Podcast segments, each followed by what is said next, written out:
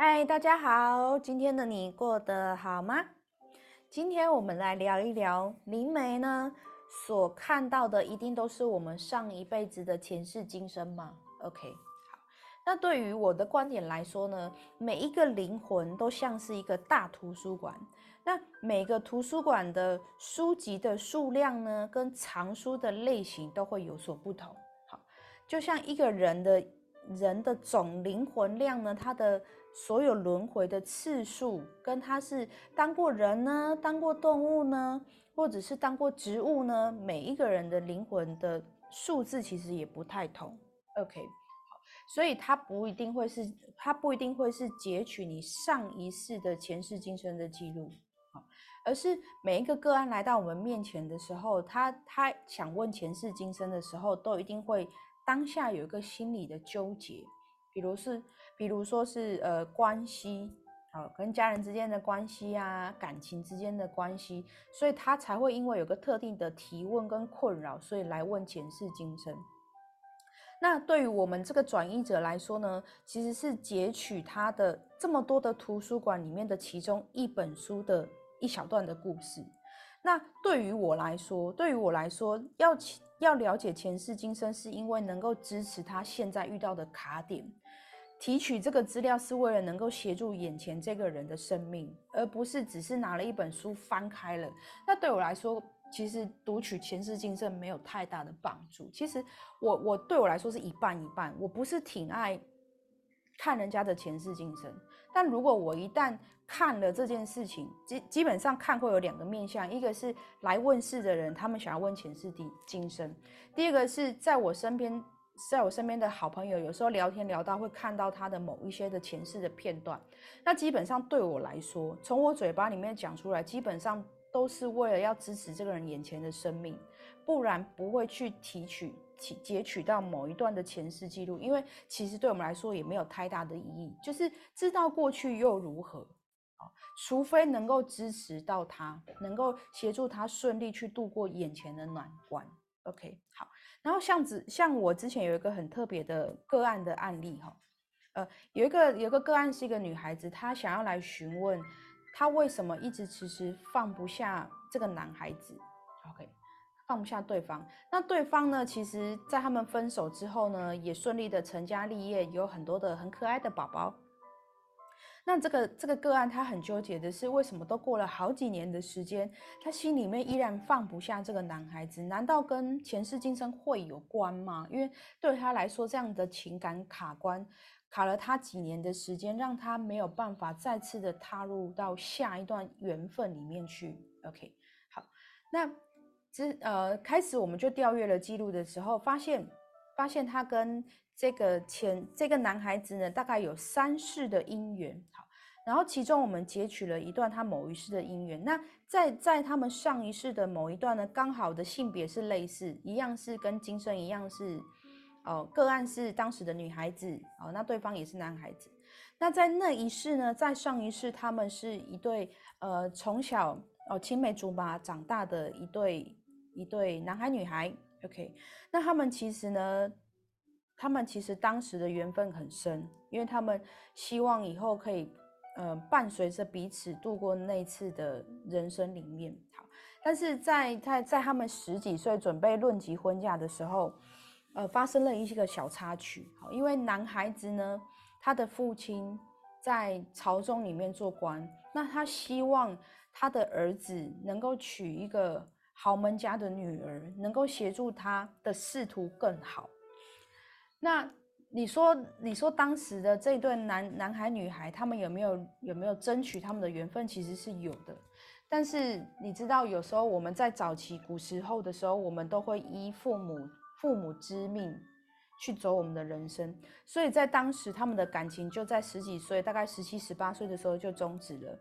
那个男孩就娶了豪门家的女儿。那其实对于内侍来讲，这这两个人。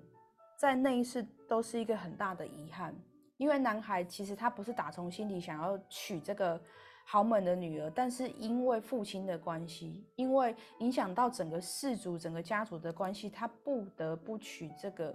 是那个豪门的女儿。那当时的那个女孩子，她其实非常的伤心难过，因为她非常非常喜欢那个男孩子，因为他就觉得他们会真正的相爱，走了一生。之后，这个女孩子也没有再去经营到另外的感情，那就这样度过了好几年的时间之后，那个女孩子就带着悲伤就离世了。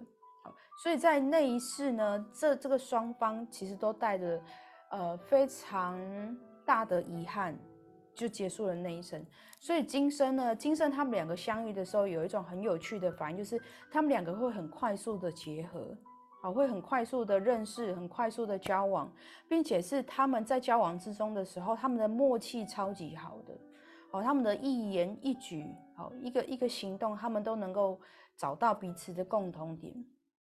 那其实他们今生也很有趣的是，他们今生也并不是有什么太大的吵架还是什么而分手的，就是因为两个人的人生蓝图其实是不太一样，所以他们就默默的放下这次这次的缘分。好，那在这前世前世今生之中，很有趣的是，他现在这个男孩子的太太就是当时的有钱人家的女儿。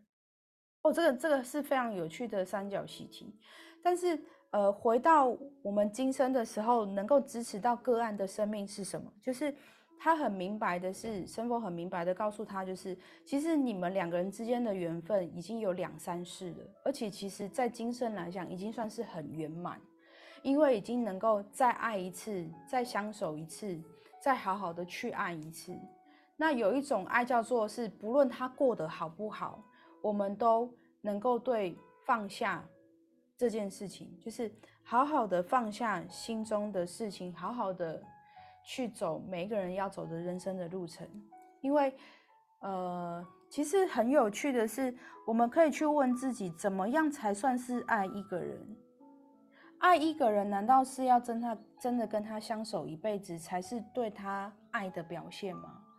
我我在这这个故事的时候，其实我很被打动的是，原来爱一个人有有一种诠释方式，就是看着他幸福快乐，也是一种爱他的方法。然后也很明白的是，他必须要跟他现在的太太走完前世没有走完的缘分，因为在前世的时候，那那个男孩子。哦，娶了那个有钱人家的女儿嘛。其实他们那一生将近还有二三十年的时间，他们是以冷漠对待彼此的。因为男孩子他知道他心里面就根本就没有那个人，所以当时对于他们来讲，其实是没有走完的缘分。而今生他们再次相遇的是，他们有机会好好的去把前世今生的遗憾。给走完，所以他们这次就会很顺利的成家立业，并且要去学习两个人有不同的观点的时候，怎么样去相扶走一生。OK，那这个个案，我觉得这个个案也非常非常棒。他他对他来说，其实不是当下就能够完全理解，但是他很愿意去接受，原来我们彼此的缘分都已经走得很圆满。然后他也很支持着这个男孩子能够再去把以前没有完整圆满的呃姻缘呢，再去把它顺顺的走完。其实我非常非常佩服这个个案。对，好，讲到现在呢，讲到现在，好，我觉得我们人灵魂的设计也很棒，也很有趣的是，一次我们只记得一世的记忆。